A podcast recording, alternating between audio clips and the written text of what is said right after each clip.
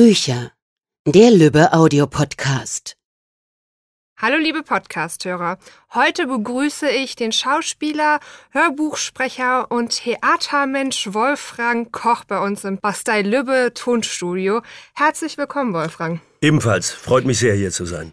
Man kennt dich nicht nur aus dem Theater oder aus dem Fernsehen, beispielsweise als Frankfurter Tatortkommissar, mhm. sondern du sprichst auch Hörbücher von Lars Kepler für uns, hast vor kurzem Nordwasser von Ian McGuire aufgenommen und bist heute hier für die Aufnahmen von Das Versprechen, dich zu finden von N. Youngson. Weißt du doch überhaupt, was deine allererste Aufnahme oder dein allererstes Engagement war? Engagement im Theater weiß ich. Okay. Mein erstes Engagement im Theater, da war ich elf Jahre alt, im Theater der Jugend in Bonn. Da habe ich den Sid bei Tom Sawyer gespielt. Oh, schönes das weiß Buch. ich noch. Sehr schönes Buch. Und das habe ich gespielt. Das war, war ich wahnsinnig aufgeregt und da habe ich angefangen zu spielen mit okay. elf. Mein erstes Hörbuch war, glaube ich, ja, das war Jussi Adler-Olsen. Ich glaube, den ersten, äh, den ersten Fall von Jussi Adler-Olsen. Da bin ich irgendwie reingerutscht. Ich meine, das wäre fast das erste gewesen. Nein, ich habe erst eine Erzählung von ihm gemacht und dann äh, bin ich seitdem der feste Sprecher von Okay. diesen Büchern von Jussi. Also liegen dir auch Schweden-Krimis. Äh, also dieser erste, der war wirklich gruselig. Da geht es um eine Frau, die über zehn Jahre lang oder nee, sechs Jahre lang in einer Druckkammer eingesperrt Oh ist. ja, ich glaube, ich habe den Film tatsächlich gesehen. Genau, der Film ist übrigens nicht schlecht und der Druck wird von diesem bestialischen Mörder immer, erhö immer weiter erhöht. Also spielst du dann auch richtig so mit der Stimme, um auch die Spannung zu packen? Äh, also die Spannung soll man packen, aber ich denke immer, ich halte mich gerne ein bisschen außen vor. Ich will nicht zu viel spielen. Okay. Das, äh, man muss, glaube ich, dem Hörer immer noch äh, genug Möglichkeiten geben, äh, die eigene Fantasie irgendwie an den Start zu bringen. Und wenn ich Okay. zu viel vorinterpretiere, ist das manchmal gar nicht so gut. Na klar, muss man eine Spannung haben, man muss gucken, dass die Figur so redet und dass der so redet, das kann ich ganz nüchtern, aber nicht zu viel spielen. Okay. Ja. Hört sich interessant an. Wolltest du denn schon immer Schauspieler werden? War das so dein Traumwunsch, wenn du schon mit elf Jahren auf der Bühne standst? Ehrlich gesagt äh, habe ich mir vorgestellt, dass das Spaß macht. Tut Aber es ich das war nicht? doch doch äh, damals als Kind meine ich nur und dann habe ich eben äh, war ich zu schüchtern äh, da vorzusprechen an diesem Theater und meine Schwester hat mich da richtig hingetreten. Ui. Dann haben die mich genommen und dann habe ich irgendwie das seitdem weitergespielt und ich habe immer noch nicht den Spaß verloren, ehrlich gesagt. Ich mache das sehr lange und ich merkte, wenn mir bestimmte Menschen oder Konstellationen den Spaß nehmen, bin ich immer abgehauen oder habe mich gestritten. Und so habe ich mir aber von irgendwelchen, blöde gesagt, Idioten, die mir meinen, den Spaß am Theater spielen oder am Drehen zu nehmen, bin ich immer ausgewichen und habe gesagt, gut, dann bleibe ich lieber unabhängig und mache mein eigenes Ding. Ja. Okay. Und wie kam das, deine Schwester dann wirklich gesagt hat, so du musst das jetzt machen? Hat die dein Talent quasi entdeckt oder Ich hat glaube, eher gesagt, sie hätte das am liebsten selber gewollt. Sie ist aber Okay. zehn Jahre älter und meinte, nee, dann äh, soll ich ihm die Chance geben. Das war sehr Okay. toll von meiner Schwester, ehrlich gesagt. ja, dann vielen Dank an der Vielen Stelle. Dank, ne? Schwesterchen. Nee, und dann habe ich irgendwie weitergemacht und dann war die, die Entscheidung, Schauspieler zu werden, also davon zu leben oder das Beruf zu machen, komischerweise nicht so hochtrabend zu sagen, ich werde jetzt Schauspieler, sondern es war im Grunde fast banal wie einer, der eine Lehre gemacht hat und normalerweise, weil man nichts anderes weiß, habe ich es einfach weitergemacht. So ein Also bisschen. ganz natürlich für dich. Relativ natürlich, ja. Und dann, äh, ja, dann haben mich eben im Theater, im Film oder auch hier in, in diesem Hörbuchbereich äh, bestimmte Menschen interessiert, denen ich nachgereist bin oder bestimmte Konstellationen. Und ich bin hier gerne, weil ich die Leute hier auch sehr mag. Das Sehr kann man gut. auch mal dazu sagen. Das freut uns Kein natürlich. Geschleime. Nein, Sonst wäre ich nicht hier. Das freut uns auf alle Fälle Ja. sehr zu hören. Ähm, du hast gerade eben gesagt, du warst bei deinem ersten Auftritt sehr aufgeregt. Ist das denn heute immer noch der Fall, dass du so ein bisschen Lampenfieber hast? Lampenfieber gehört dazu. Ich glaube, wenn man den Job ohne Lampenfieber macht, egal welchen Job man macht, äh, also sprechen, drehen und so weiter, dann stimmt irgendwas nicht. Also im Theater ist natürlich eine gewisse Art des Rausches. Da sind die Leute, die, äh, der Saal ist voll und gleich geht der Vorhang auf oder das Licht geht an und dann geht man raus und kann nicht sagen, ich gehe, ich komme noch mal, das war nicht so gut, sondern man spielt durch. Und äh, es gibt Autoren, zum Beispiel Lorca hat gesagt, der Schauspieler braucht den Lampenfieber, das Lampenfieber, um sich in einen Rauschzustand. Also da kämpfen im Grunde die Dämonen mit einem, sagt er. Also es ist ja auch eine Art von Ritual und ich glaube, jeder, jede Form, äh, sich zumindest sich auf die Suche von Kunst zu begeben, auch im Hörbuchbereich oder beim Drehen, hat was mit einer gewissen anderen Ausschüttung von, von ähm, Stoffen zu tun in einem Okay. selber. Adrenalin ist wäre zum Ja. Beispiel sowas, ja. Okay. Also auch beim Hörbuch ist es so, dass wenn du hier ins Tonstudio reinkommst, dass du im ersten Moment noch so ein bisschen kribbelig quasi bist. Naja, kribbelig, man muss, ist eine Form der Konzentration und jedes äh, äh, Sprecherjobs sind immer anders. Im Hörspiel spielen sie da richtig mhm. äh, die Rollen und so. Und im Hörbuch fliegt man wie über eine Landschaft. Okay. Also man hat meinetwegen 100 Seiten vor sich, 200, 300, 400, 500 und man muss annähernd wissen, wo man anfängt, wo man landet man spielt die Figuren an, aber nicht zu viel. Und man fliegt durch so eine Landschaft, die sich mal erhebt, mal runtergeht. Und man muss in diesem Spannungsbogen bleiben. Und klar muss man sich da konzentrieren davor. Mhm. Es ist nicht so, dass ich so nervös bin, dass ich kein Wort mehr rausbringe. das wäre ist schade. nicht. Das wäre schade. Sowas wäre ein bisschen doof. Aber es hat, ja, hat was, was ich eben erklärt. Es hat was mit einer Form von Bereitschaft, von Suche zu, von Neugier übrigens auch. Okay. Du hast gerade eben auch kurz von Ritualen gesprochen. Gibt es ja. denn irgendwas, was du quasi unbedingt brauchst, wenn du sprichst, wenn du schauspielerst? Irgendwie, keine Ahnung, auf alle Fälle deine Flasche Wasser beispielsweise oder einen Tee, Kaffee irgendwie Ich brauche vorher. immer eine Entourage von 30 Leuten. nee, das ist nicht, aber es ist interessant. Jedes, jeder Job, den ich mache, hat gewisse Rituale. Okay. Jede Aufführung und ich spiele zurzeit neun Stücke parallel. Also, wow. Äh, ja, ach nee, die manchmal sind es mehr. Dann auch einfach die sind drin, das ist drin. Die Rituale, komischerweise, das ist äh, gespeichert wie eine Diskette. Aber jede Aufführung hat ein anderes Ritual. Okay. Bei, dem, äh, bei der Aufführung begrüße ich erst die Kollegin da und dann macht man den Text durch, dann trinkt man das Getränk oder geht da noch hin. Bei dieser Aufführung gibt es äh, ein Ritual, dass man auf der Bühne sich warm macht. Oder, oder, oder. Immer anders.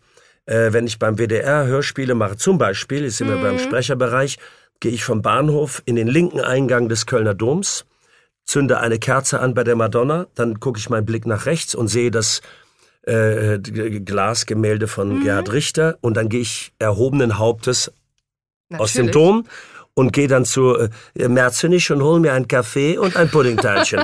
Hier komme ich an, gehe in den Keller, setze mich hin und kriege einen leckeren Kaffee und da wird erstmal ein bisschen geredet und gequatscht. Und dann drangsalieren dich unsere Regisseure. Ja, natürlich, furchtbar. Ich habe hier Elektroschockgeräte ja. hier auf dem Tisch. Sobald ich mich verspreche, kriege ich einen Schlag. Oh, oh. Das ist ganz schlimm bei Lübbe. Oh. Ganz also schlimm. darfst du dich eigentlich auch gar nicht versprechen. Darum bist du so schnell dann auch durch. Natürlich, ich darf mich überhaupt nicht versprechen und kriege einen Schlag. ich bin leider heute etwas erkältet, deswegen, ähm, aber es ging irgendwie. Okay. Nee, also wie gesagt, jeder Job hat eigene Rituale. Das ist interessant, ja. Absolut, ja. ja. Spannend. Du bekommst ja super viele Texte, nicht nur im Theater, im, beim Fernsehen, sondern auch bei den Hörbüchern. Liest du denn privat da überhaupt noch? Hast du da Zeit für? Das ist eine sehr gute Frage. Ich lese eigentlich sehr gern und sehr viel. Okay. Und momentan lese ich tatsächlich äh, nur Texte für Theater, äh, Film oder eben Hörbuch. Texte, okay. sehr viel Hörbuchtexte. Und den Text liest man anders, als wenn man ihn naiv, also ich versuche ihn naiv zu lesen und kann es aber nicht, weil ich dann immer gleich denke, aha, das ist der Spannungsbogen, da mache ich, äh, da ist ein Absatz, die Figur ist eher so und so weiter. Das heißt, es passiert mir wirklich, dass ich, ähm, wenn ich ein Buch privat lesen würde und ich habe eine ganze Latte zu Hause, die ich gern lesen würde, dass ich eine Weile brauche und wieder neu starten muss, um das Buch naiv zu lesen und nicht okay. für mich es einteile, wie würdest du das interpretieren. Das ist leider ein, ein, kleiner Mist dabei. Okay, das ist natürlich schade. Also ich lese es beruflich dann. Okay. Und ich schaffe es aber dann irgendwann abzulegen. Aber momentan habe ich tatsächlich keine Zeit, irgendwelche anderen Bücher zu lesen. Okay, wie, wie bereitest du dich denn auf jetzt so ein Hörbuch beispielsweise vor? Liest du das einmal quer und dann fängst du es nochmal an zu lesen und malst nee. wild drin rum? Nee, oder? ich lese, es, ich lese es einmal durch. Okay, von ich muss Anfang wissen, bis Ende. Ja, ich lese es durch und dann habe ich eine, ein Gefühl. Das ist, ist ja was Persönliches. Mhm. Das ist ja eine Auseinandersetzung zwischen Regie und mir. Und dann habe ich einen Eindruck von dem Buch, was ungefähr an Stimmung, an Fröhlichkeit, an Trauer, an Depression oder, oder, oder, oder drin liegt. Und dann lese ich es nochmal durch mit meinem äh, Stiften und mal mir die Dialoge an, dass ich ungefähr weiß, welcher, also bei mir ist der Ich-Erzähler meistens blau in den Dialogen, dann weiß ich, dass der Ich-Erzähler. Okay. Äh, dann gibt's manchmal, je unangenehmer die Farben werden, das ist natürlich jetzt auch sehr übel, aber sagen wir mal, Entschuldigung, rotzgrün oder so richtige Kackfarben, sage ich jetzt mal, sind die unangenehmen Das Personen. sind ja die Bösewichte. Bösewichte sind bei mir manchmal schwarz, aber da muss man aufpassen bei Krimis, die sind manchmal sehr früh schon da und die darf man um keinen, keinen Fall verraten. Hm. Also wenn man sagt, hallo, guten Tag, ich bin es, dann ist es natürlich ganz doof. Ja, okay, Ne? das also, kriegt der Hörer relativ schnell raus. Genau, also deswegen nüchtern bleiben. Aber dann weiß ich ungefähr, ah, da kommt er schon an. Und meistens ist er naiv und sagt, guten Tag, ich habe Ihnen Kaffee vorbeigebracht. Und dann kriegt man irgendwie ein paar hundert Seiten später mit, es ist der bestialische Mörder. Okay. So, und dann weiß ich vor der Seite, ah, jetzt kommt der Assistent, der hat die Farbe, die Assistentin die Farbe, die ist ein bisschen zickig, oder der Assistent ist zickig und die ist sehr lieb, dann kommt die warmherzige Chefin, der böse Chef, der Nerd und so weiter. Okay, unterscheidet sich denn die Vorbereitung fürs Sprechen von den Genre her? Also beispielsweise jetzt Nordwasser ist ja ein etwas düstereres Ja. Buch und das Versprechen, dich zu finden, ja, was ganz anderes. Was völlig anderes. Nordwasser ist ein, ein fantastisches Buch gewesen, es ist auch ein Kriminalfall, aber vielmehr ist es eine Beschreibung von Menschen, äh, die sich verlieren in ihrem eigenen Leben. Es ist eine Beschreibung von Dreck, von Geruch, von Gestank und gleichzeitig ähm, das Auflösen, in dem Fall im Eis sich auflösen oder in sich selber in seinem Opiumwahn. Hier geht es äh, ähm, in diesen Briefen, was wir gerade aufgenommen haben, geht es um, um einen sehr entfernten Kontakt zwischen zwei Brieffreunden, zwischen zwei Menschen mit zwei unterschiedlichen Biografien und die sich immer mehr über die Briefe annähern. Und die Briefe werden immer intimer, schöner, verletzlicher und Menschen, die eigentlich nicht schaffen, überhaupt von sich was zu erzählen, schaffen es über eine fremde Person, die dann nicht mehr fremd wird über die Briefe. Deswegen ist der Charakter was völlig anderes. Okay, also die Vorbereitung dann auch anders. Nee, die Vorbereitung ist die gleiche. Die, die, der gedankliche muss ich selber fragen, ähm, wie, ähm, wie direkt, wie intim sind die Briefe. Also ich Mhm. glaube, die Briefe, es ist eine Briefform, die Form muss bleiben. Ich kann euch sagen, hör mal, pass mal auf, du, was du mir geschrieben hast, ist so.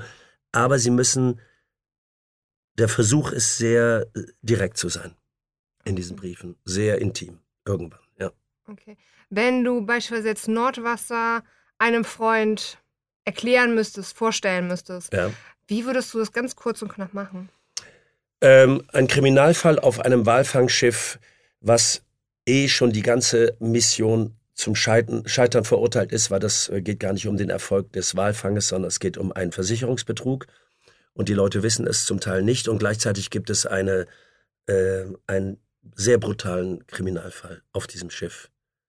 Und der Ich-Erzähler kommt ein Glück noch heile dabei raus. Und das beschrieben in einem gigantischen, in der Fantasie, diesen Geruch, diesen Dreck, diesen Walfang, diese Menschen, diese Brutalität zu beschreiben.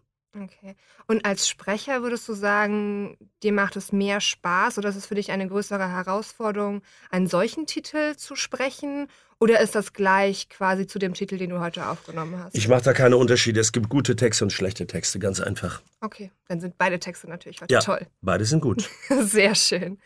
Unsere Hörer möchten natürlich nicht nur was über deine Arbeit erfahren, wir haben ja jetzt ganz viel darüber gesprochen, sondern auch dich ein bisschen ja, näher kennenlernen. Wie ist das denn beispielsweise, du ähm, bist ja jetzt im Moment hier, abends, wenn du nach Hause kommst, den ganzen Tag im Tonstudio verbracht hast, ist, ist das so noch, gehst quasi noch eine Runde laufen, um den Kopf frei zu kriegen oder legst du dich am liebsten zu Hause auf die Couch mit einem Glas Bier oder Wein und entspannst dabei? Ich mache mir eine Flasche Bier auf. Nee, ach so, ach, das kann ich gar nicht sagen. Also wenn ich sehr lange ähm, spreche, manchmal bis zu acht Stunden, geht man etwas benommen aus dem Studio. Okay, manchmal verständlich. Man kann nicht mehr so richtig reden. Wir nennen das Mauldiarrhoe unter uns Sprechern. Und das ist ein schönes Wort. Munddurchfall quasi. Und manchmal habe ich dann noch ähm, abends Theatervorstellungen und das ist dann heikel. Okay. Also man versucht dann so die Worte hinzukriegen, das gelingt mir. Aber sonst, also jetzt fahre ich nach Hause, äh, meine Tochter ist zu Hause und vielleicht spielen wir irgendwas oder äh, machen was Schönes zu essen oder gammeln irgendwie rum. Also ich habe da keinen großen Plan. Also ich habe über Jahre immer meinen Beruf gemacht und wenn ich nach Hause kam, gab es was anderes. Also es gab auch nicht, ich habe vier Kinder, es gab nie den, den Punkt zu sagen, ich brauche jetzt Ruhe und ich muss mich äh, sammeln. Es war keine Chance und keine Zeit, ist auch gut so. Also das ist eine andere Welt und die hat in dem Augenblick Vorrang.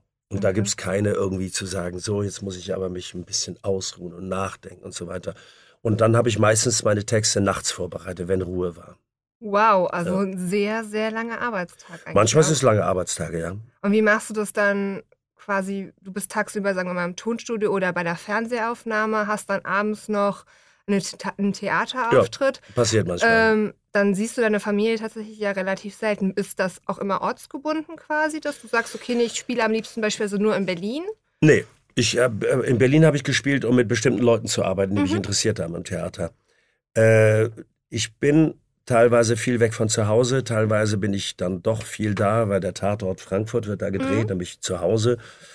Und äh, ach ja, was weiß ich, ich meine, man kann ja froh, dass man Arbeit hat. Ne? Also das ist der Klar. Punkt. Und ich kann, äh, ich kann noch relativ schnell mich entspannen. Also wenn ich jetzt nichts zu tun hätte, würde ich mich da hinten auf eine Matratze legen oder aufs Sofa und würde sofort einschlafen. Okay, also fürs also nächste kann, Mal legen wir dir hier eine Matratze hin. Ich kann auch im Sitzen gut schlafen, so ist es nicht. Ich schlafe prima im Zug. Neulich bin ich wieder bis Mannheim gefahren, obwohl ich bis Frankfurt fahren wollte. Ups. Und habe vergessen, mein Telefon zu stellen, mein Wecker. Also äh, das ist, ich hole tatsächlich äh, manchmal so, so Powernap, so zehn Minuten Schlaf und dann geht's mir wieder prima. Sehr gut. Wenn du jetzt beispielsweise in Urlaub fährst, fährst du dann lieber an den Strand oder in die Berge? Beides. Beides. aber es ist ein Kombinieren. Ich mag die Berge unheimlich gerne im Winter, aber ich fahre sehr viel ans Meer, ja, das stimmt. Okay. Und was war so der beste Tag in deinem Leben? Oh, die äh, beste Tag in meinem Leben war, als meine vier Kinder geboren wurden. Das sind vier Tage. Okay, das lasse ich auch gelten. Das ja. ist völlig in Ordnung.